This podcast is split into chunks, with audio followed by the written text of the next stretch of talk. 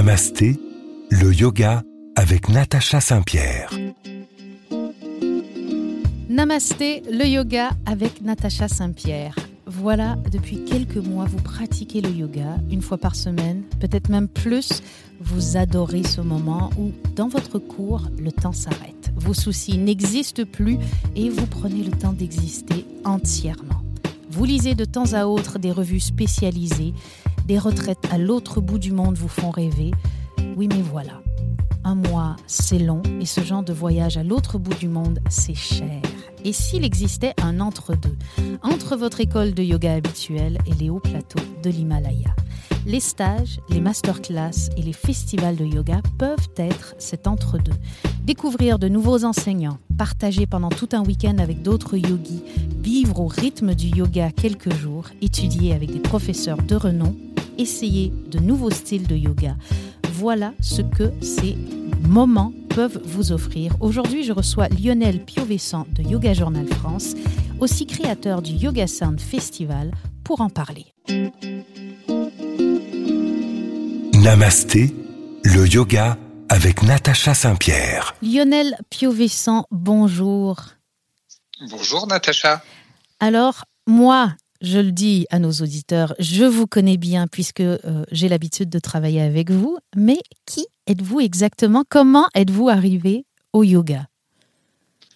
Bah Écoute, c'est, très intéressant par rapport au sujet de l'émission, puisque moi j'étais, euh, j'étais dans un rythme assez effréné. Et euh, dans une reconversion professionnelle, je me suis demandé euh, si finalement le yoga ne me ferait pas du bien. Donc je suis allé tester un cours de yoga à Chambéry à côté de chez moi. Et euh, je me suis rendu compte de tous les bienfaits que ça pouvait m'apporter. Et j'ai décidé à ce moment-là de lancer le magazine Yoga Journal, qui est un magazine avec une réputation internationale, euh, magazine américain qui, avait plus de 36 ans d'expérience à l'époque.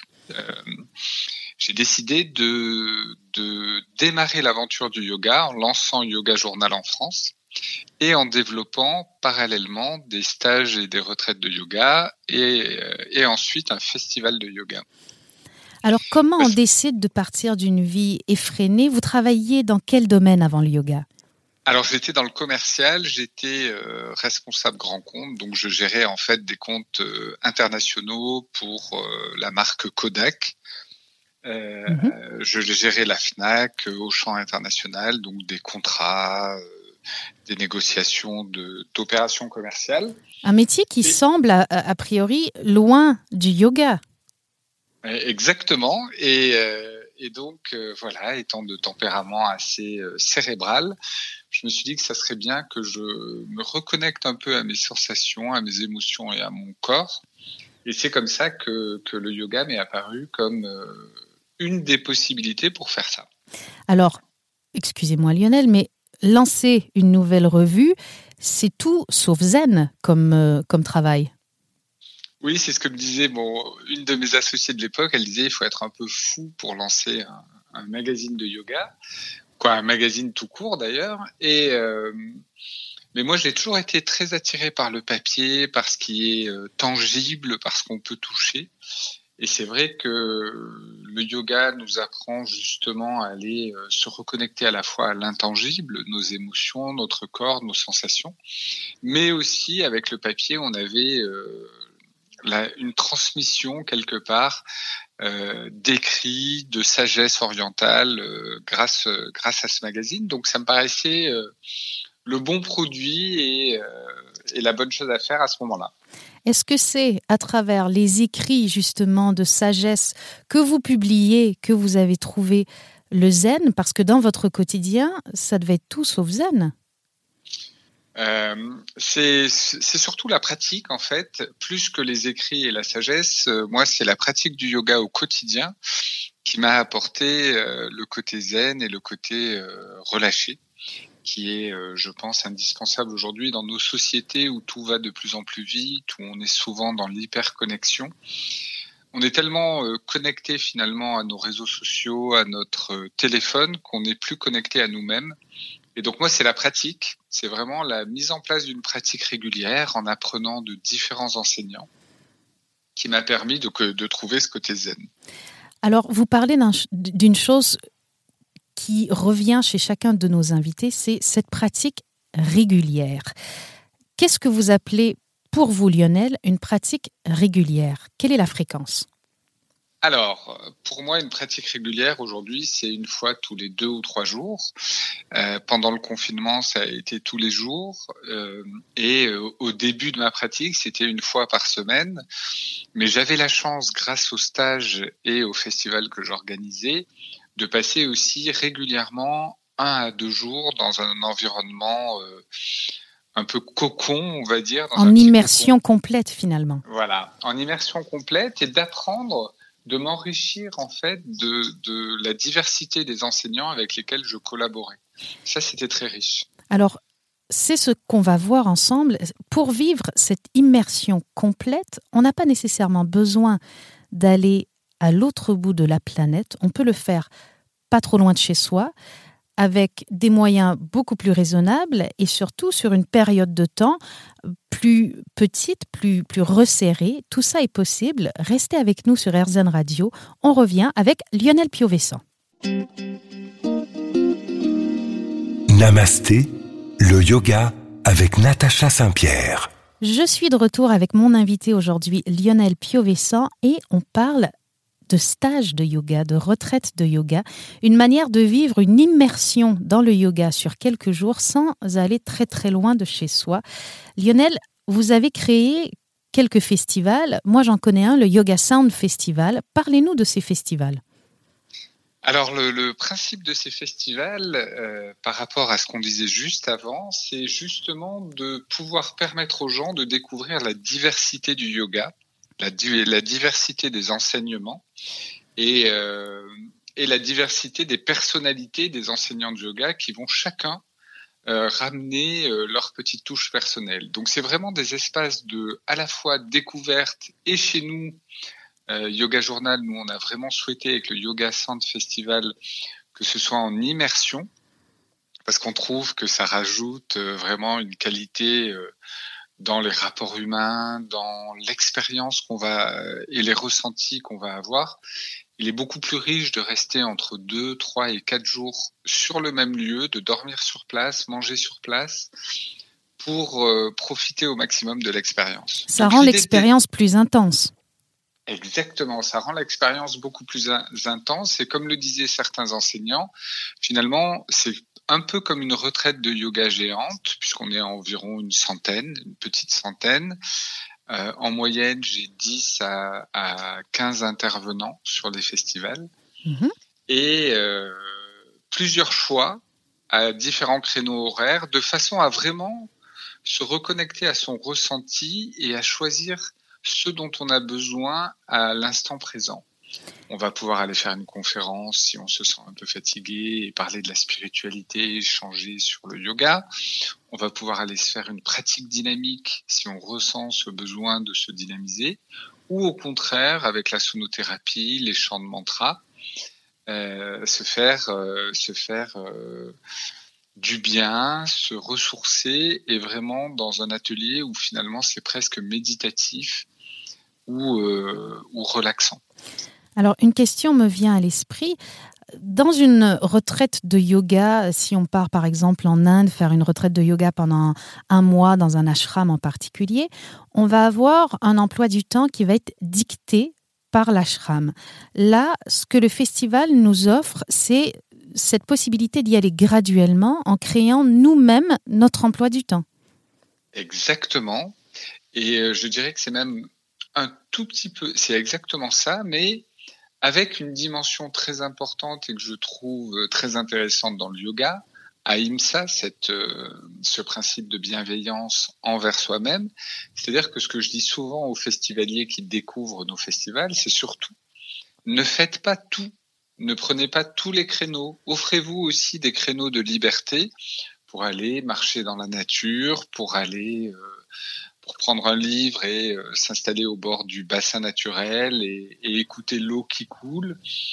Donc je pense que vraiment, ce sont des instants qui doivent être des instants de, liberté Et euh, c'est pour ça que voilà, l'emploi du temps est libre. On peut le constituer à sa guise et on peut décider, même si on avait prévu de faire un atelier, bah, de ne pas aller à, l'atelier pour ne rien faire. Parce que ça aussi, c'est important. Par exemple, si moi je voulais partir en stage de yoga avec une amie, elle, elle a envie de bouger, elle est pleine d'énergie. Moi, j'ai envie de me reposer, de me ressourcer parce que j'ai eu des mois très chargés. Il est totalement possible de vivre le même festival, mais à deux rythmes différents en même temps. Exactement. Parce qu'en général, ce que l'on fait pour chaque créneau horaire, c'est qu'on essaye de faire un atelier dynamique, un atelier euh, très doux, très relaxant, de la sonothérapie ou euh, du yin yoga par exemple, et, euh, et, éventuellement une conférence ou un atelier culinaire. Donc les gens, en plus on essaye d'intégrer dans nos festivals d'autres disciplines que le yoga. Donc euh, on a intégré les ateliers culinaires et la cuisine saine depuis longtemps. On Qui font quand même très partie de la vie des yogis. Tout à fait. Tout à fait, oui. Euh, c'est vrai que l'alimentation est très liée au, yogi, au yoga, mais là on essaye d'avoir des approches qui sont pas forcément ayurvédiques. On peut avoir de l'alimentation euh, basée sur de la médecine chinoise ou de la naturopathie. Donc on essaye d'ouvrir et on parle par exemple aussi de constellation familiale. C'est quelque chose qui a beaucoup intéressé les, groupes euh, de nos festivals, c'est qu'on on les amène vers aussi d'autres choses. Cette année, en 2022, pour le prochain. On va aussi les amener sur de la danse, euh, sur de, l'expression corporelle un peu différente. Donc, euh, on essaye toujours de montrer qu'en fait le yoga est un point de départ, mais qu'il y a autour du yoga tout un tas de disciplines connexes très intéressantes. Finalement, les stages de yoga, c'est un bon endroit pour se découvrir, se redécouvrir. Restez avec nous, je suis avec Lionel Piovessan et on parle de festival de yoga. Namasté, le yoga avec Natacha Saint-Pierre. Namasté, le yoga avec Natacha Saint-Pierre. Je suis toujours avec Lionel Piovessan Parlons de livres, Lionel. Tu citais la lecture tout à l'heure. Tu recommandes aux yogis qui viennent en festival de se garder des plages libres pour pouvoir marcher, pour pouvoir lire. Qu'est-ce que vous lisez? Alors moi je suis un gros lecteur déjà parce que j'adore la lecture et euh, je lis un peu de tout. Ça va du, du policier jusqu'au développement personnel et un livre qui m'a marqué c'est le livre de Laurent Gounel, L'homme qui voulait être heureux. Ah oui. Voilà, cet homme qui part à, Bali et euh, qui va vivre une expérience euh, pareille, qui, qui, est un peu dans une vie effrénée où il court tout le temps à la recherche de plein de questions et qui vient un maître zen, va être initié finalement à la à l'acceptation de ne pas tout savoir, de ne pas tout avoir tout de suite, mais de prendre le temps et de ne pas forcément avoir des réponses, mais d'accepter que la vie puisse se dérouler euh, euh, à un rythme beaucoup plus calme. Et, ce livre m'a marqué. Euh, je l'ai trouvé très intéressant, facile à lire. Mais je fais le parallèle avec votre vie parce que Lionel, vous nous parlez de ce livre, mais on en revient un peu à ce qui a, motivé pardon, votre changement de vie, c'est-à-dire vous étiez un homme qui avait une vie effrénée et vous allez essayer de vous tourner vers un, rythme de vie beaucoup plus sain, beaucoup plus zen, beaucoup plus à l'écoute de vous-même. Exactement. En en parlant, je me faisais la même réflexion. Euh, c'est effectivement euh, ce livre, je pense, a été un déclencheur de ce qui allait suivre, puisque je l'ai lu il y a à peu près une dizaine d'années. Donc vous l'avez vu, vous l'avez lu avant ce changement de vie? Avant le changement de vie, tout à fait, ouais. Alors on conseille ce livre à nos auditeurs qui euh, ont peut-être envie, mais peur d'entamer un gros changement dans leur vie. L'homme qui voulait être heureux de Laurent Gournel, c'est la proposition de Lionel Piovessan. Et moi, j'ai envie de vous parler, pas de livres aujourd'hui, mais de revues, puisque comme vous travaillez chez Yoga Journal, mon cher Lionel, que vous avez lancé cette revue en France, j'ai envie de parler du Yoga Journal hors série, puisque on peut apprendre le yoga via YouTube, via les plateformes, avec euh, des réseaux sociaux. On peut aussi apprendre à bien faire nos postures de yoga avec des euh, magazines spécialisés et entre autres, Yoga Journal a sorti un hors-série très intéressant, en fait sous forme de deux volumes, qui nous parle des séries, qui nous parle de, d'enchaînement de, postures de yoga. Exactement. Euh, on dit souvent que pour un yoga, un yogi, l'évolution naturelle, c'est de démarrer en studio, en étant guidé ou en retraite, en stage ou en festival, et ensuite, euh, au bout d'un moment, de créer sa propre pratique personnelle. Mais passer du pilotage automatique d'un enseignant qui va vous guider à un pilotage manuel où vous vous retrouvez seul, c'est pas forcément évident. Et, euh, et on a, avec ces deux hors-série, on a créé en fait des, des vraiment des conseils pratiques et utiles pour démarrer euh, ces séances à la maison alors les deux sont complémentaires. Hein. Il est important d'avoir à la fois le studio pour être guidé et corrigé, mais d'avoir aussi euh, cette pratique à la maison qui représente pour moi euh, une vraie liberté. Ben, on revient aux propos que disent plusieurs de nos invités, c'est-à-dire avoir une pratique régulière, donc évidemment aller au studio une fois par semaine, mais créer sa propre pratique chez soi de quelques minutes tous les jours. Et souvent, ce qu'on nous dit, c'est que les gens n'ont pas d'idée, ne savent pas comment enchaîner les posture. Et je trouve que Yoga Journal nous propose, avec ses hors-séries, guide des séries, des très très belles façons d'enchaîner, de créer nos propres pratiques à la maison. Restez avec nous, on revient tout de suite. Namasté, le yoga avec Natacha Saint-Pierre. Comme vous le savez, les yogis portent une grande attention à ce qu'ils mangent. La nourriture d'ailleurs qui nous est offerte dans les festivals de yoga, entre autres ceux qui sont créés par Lionel Piovessan, sont souvent des programmes alimentaires ayurvédiques. Alors qu'est-ce que l'ayurveda? L'ayurveda a un principe de base. Elle se pose sur cinq éléments et trois doshas. L'Ayurveda considère que le macrocosme influence le microcosme, ce qui signifie que les éléments de notre environnement et de notre alimentation nous influencent. Elle a donc construit tout son système autour des cinq éléments et de leurs caractéristiques. La santé est perçue comme un état dynamique où ces cinq éléments doivent être constamment observés et ramenés à l'équilibre, qu'ils n'entrent pas en conflit. C'est là qu'intervient les doshas. Les cinq éléments, ce sont l'espace, l'air, le feu, l'eau et la terre. Les doshas, eux, eh bien, il y a Vata, son élément c'est l'air et l'espace, et sa fonction c'est le mouvement. On a aussi Pitta, qui a comme élément le feu et l'eau, et comme fonction la transformation, entre autres la digestion. Kapha, qui a comme élément l'eau et la terre, et qui a comme fonction la structure et la nutrition. En Ayurveda, on considère que les aliments ont une influence directe sur notre mental, nos émotions, notre détermination et nos tempérament.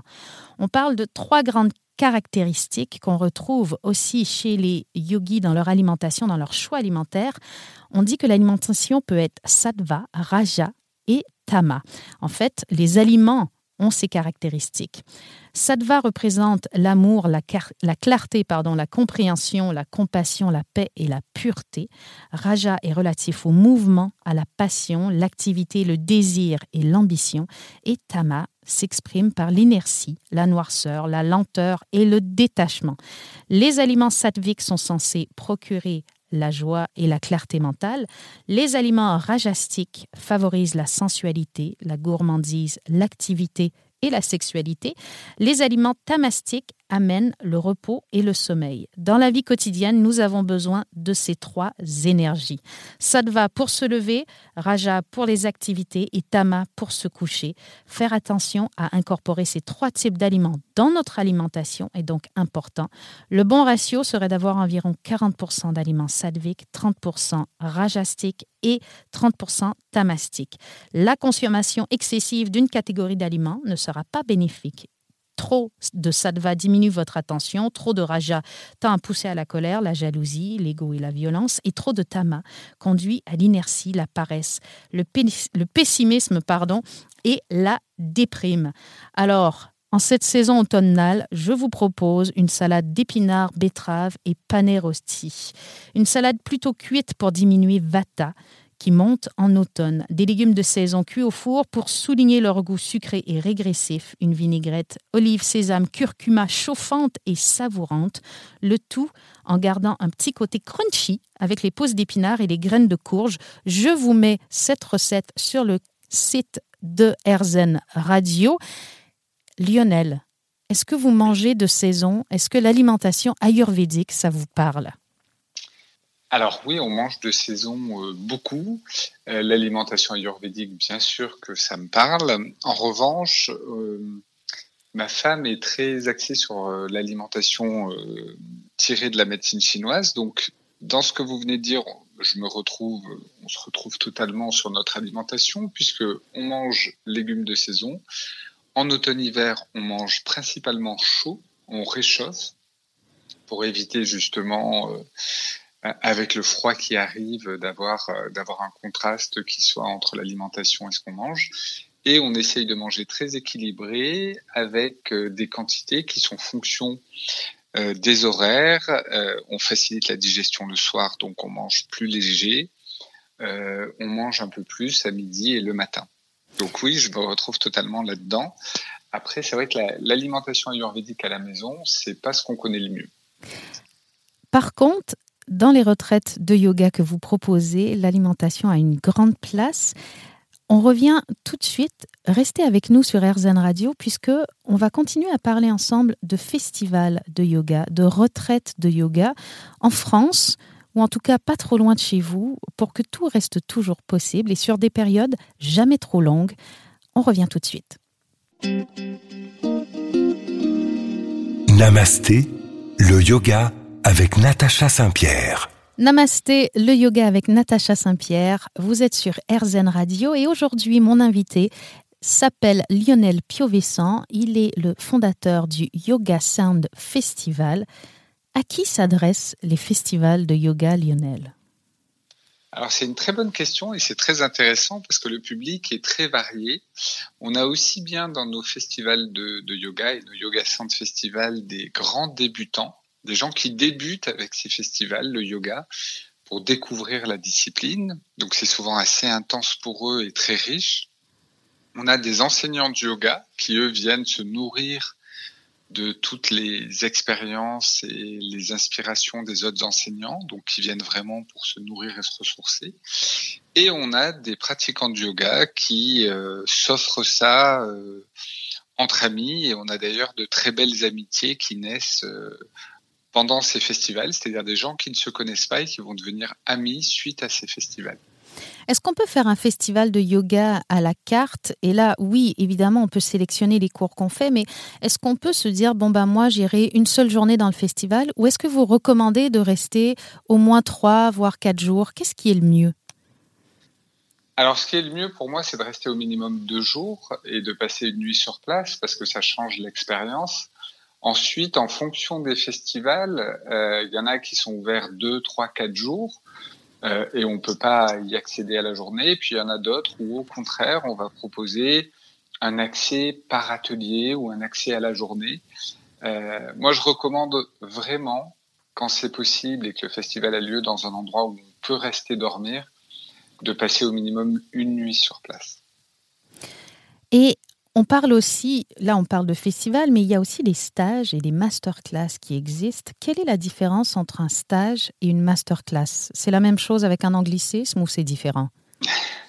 Non, c'est différent. En fait, le stage va être vraiment quelque chose qui va être accessible à tout le monde et qui va être euh, ouvert, où on va euh, venir pour euh, expérimenter cette retraite pas très loin de chez soi, c'est un peu ce que vous disiez au départ, c'est-à-dire pas besoin d'aller à l'autre bout du monde, et avec un enseignant où on arrive en mode euh, vraiment repos en fait. On arrive sans avoir euh, de, d'envie particulière et on va être pris en charge à la fois par l'enseignant et par le groupe. Alors c'est là où c'est très différent du festival, puisque le festival, on a pléiade d'enseignants, des styles différents, et on construit soi-même notre planning. Alors que là, sur le stage, on a un professeur en particulier et un horaire qui est construit à l'avance pour nous.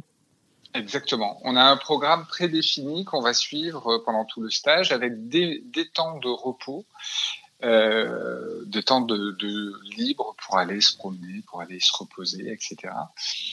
Sur une masterclass, l'approche est un peu différente. Euh, on, vient pour recevoir un enseignement qui va nous servir, soit personnellement, soit professionnellement. Donc la masterclass, c'est entre le stage et la formation c'est vraiment un endroit où on va apprendre quelque chose. Et euh, souvent, d'ailleurs, euh, ce sont des stages où, il y a de la pratique, mais aussi de la théorie, pour que les gens puissent prendre des notes. D'accord. Donc la masterclass sera plus sur un sujet ciblé. Oui, exactement. La masterclass va être ciblée, par exemple, sur une masterclass sur le yoga thérapeutique, une masterclass sur euh, les chants de mantra. On va avoir des masterclass sur le yin yoga. C'est vraiment réservé en général aux pratiquants de yoga. C'est moins grand débutant. Le stage est ouvert à tout le monde. Le festival aussi. La masterclass, c'est plus pour des gens qui pratiquent déjà depuis un moment, voire des enseignants de yoga. Et vous, sur Yoga Journal, vous proposez les trois formules, c'est-à-dire des stages, des festivals, des masterclass. Qu'est-ce qui plaît le plus aux gens? Alors, je dirais que c'est vraiment en fonction de l'individu. Euh, un enseignant va être plus intéressé euh, par euh, les festivals et les masterclass parce qu'il va apprendre quelque chose ou se nourrir de, de, l'enseignement d'autres professeurs que lui. après, un grand débutant, il va être plus intéressé par un stage ou un festival.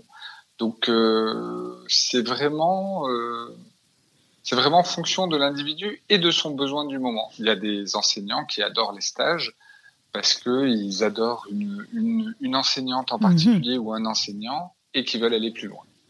Alors, on continue de parler d'enseignement avec Lionel Piovesson dans quelques instants sur RZN Radio. Namasté, le yoga avec Natacha Saint-Pierre. Namasté, le yoga avec Natacha Saint-Pierre. Vous connaissez ma passion pour les Yoga Sutras de Patanjali. Ces 156 versets des Yoga Sutras créent une carte de l'esprit et de la conscience extraordinairement sophistiquée. Tenter d'en séparer 10 qui sont les plus importants est aussi idiot que de creuser un trou jusqu'en Chine. Cependant, je vais essayer de choisir pour vous 10 sutras que je trouve intéressants pour l'étude de yoga et je vous en propose un par semaine. En plus du mystère entourant l'âge des sutras, l'auteur des Yoga Sutras est également enveloppé de mystère. Il y a un débat pour savoir si Patanjali était un seul auteur, un nom fictif, ou le travail d'une combinaison de plusieurs écrivains.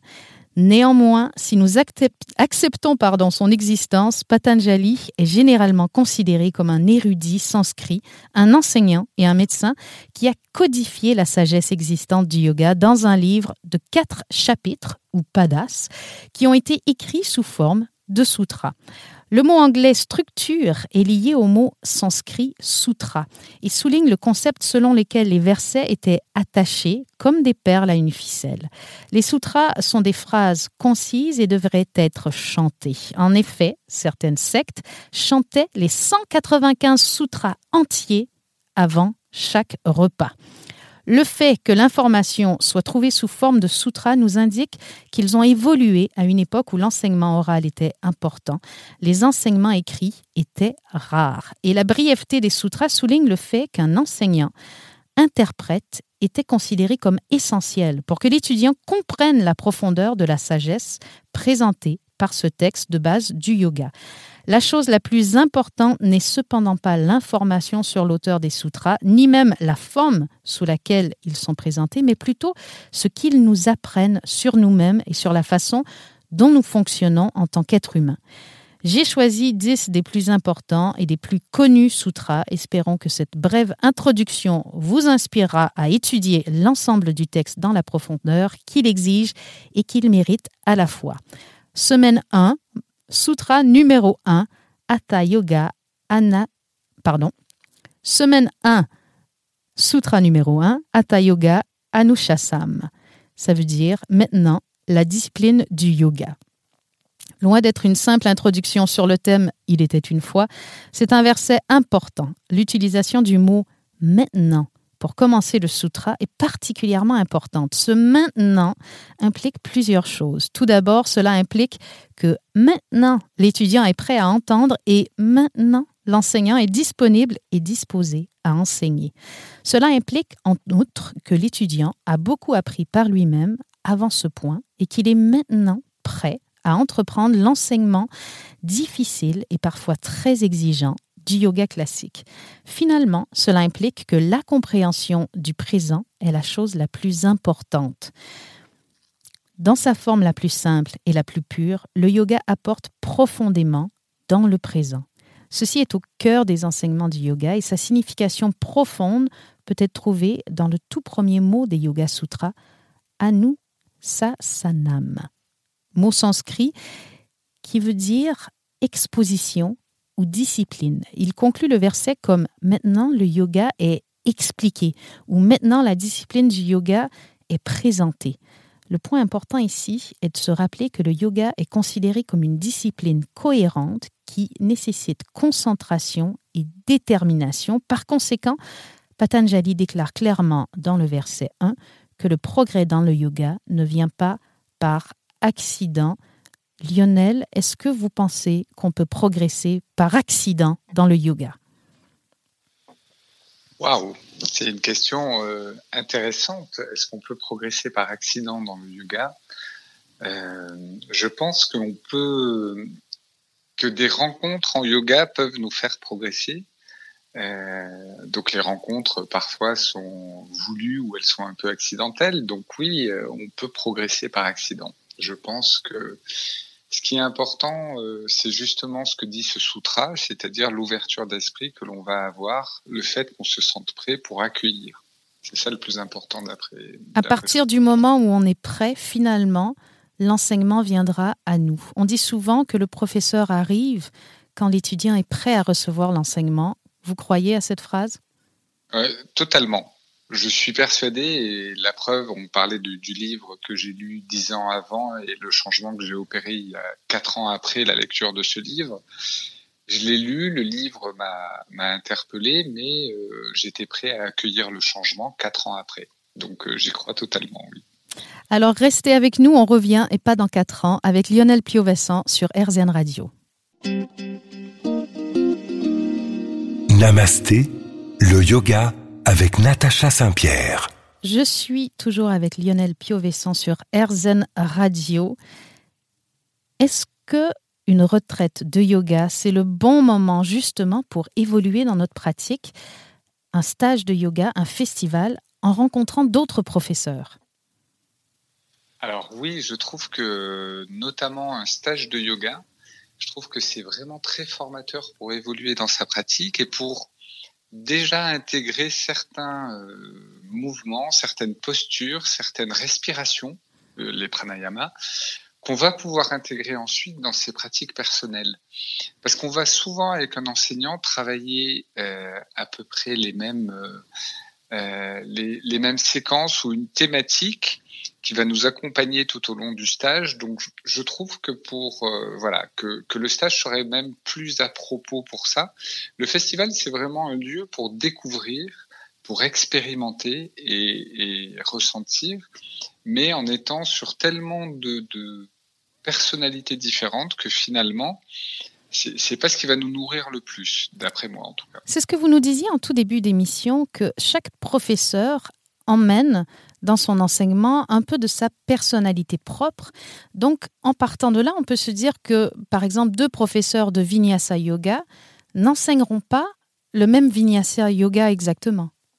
Tout à fait. C'est exactement ça. C'est-à-dire que dans la même discipline, vous allez avoir deux professeurs et vous allez avoir un enseignement radicalement différent.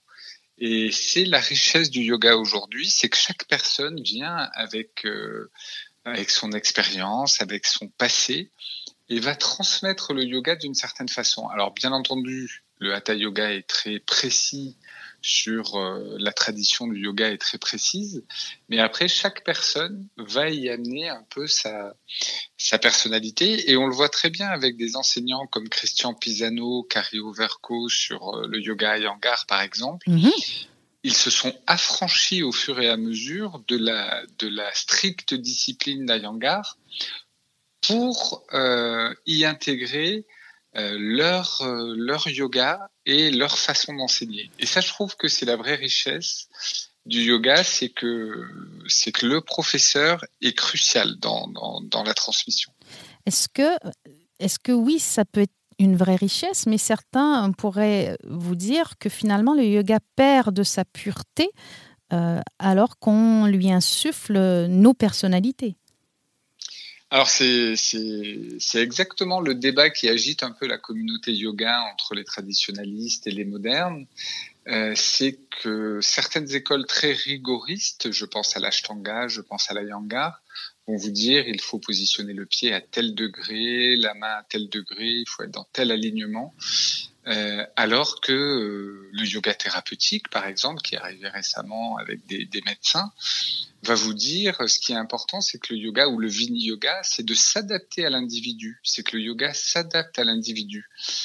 Alors après, moi, je laisserai chacun choisir ce qui lui convient le mieux. En ce qui me concerne, c'est vrai que j'adore le fait d'adapter le yoga à l'individu. Et donc, j'aime bien les enseignants qui vont finalement créer leur propre, euh, leur propre pratique tirée de l'enseignement de leur maître. Finalement, on peut s'offrir les deux quand on vient dans un festival. On peut aller pratiquer avec un professeur plus rigoriste pour aller voir si c'est ce style qui nous plaît et dans lequel on a envie d'évoluer, ou pratiquer avec des professeurs qui sont euh, plus modernes, entre guillemets, dans leur manière d'enseigner, pour voir si cela nous convient mieux. C'est peut-être une bonne façon de découvrir le yoga. C'est exactement ça. C'est-à-dire que un peu comme avant de choisir votre médecin, vous allez peut-être faire les deux ou trois médecins qui sont autour de chez vous. Euh, pour euh, le yoga, euh, il y a des gens qui vont avoir besoin d'avoir quelque chose de très précis, très rigoureux, toujours la même chose, et d'autres au contraire qui vont avoir besoin de liberté et, et d'évoluer à leur guise. Alors Lionel Piovessan, on est déjà à la fin et je voudrais vous remercier puisque on a appris beaucoup avec vous aujourd'hui. J'ai passé un excellent moment et j'espère qu'on a donné le goût à nos auditeurs d'aller découvrir les stages de yoga, les festivals de yoga et les masterclass. Merci d'avoir été avec nous sur RZN Radio et je vous dis à très bientôt. Namasté.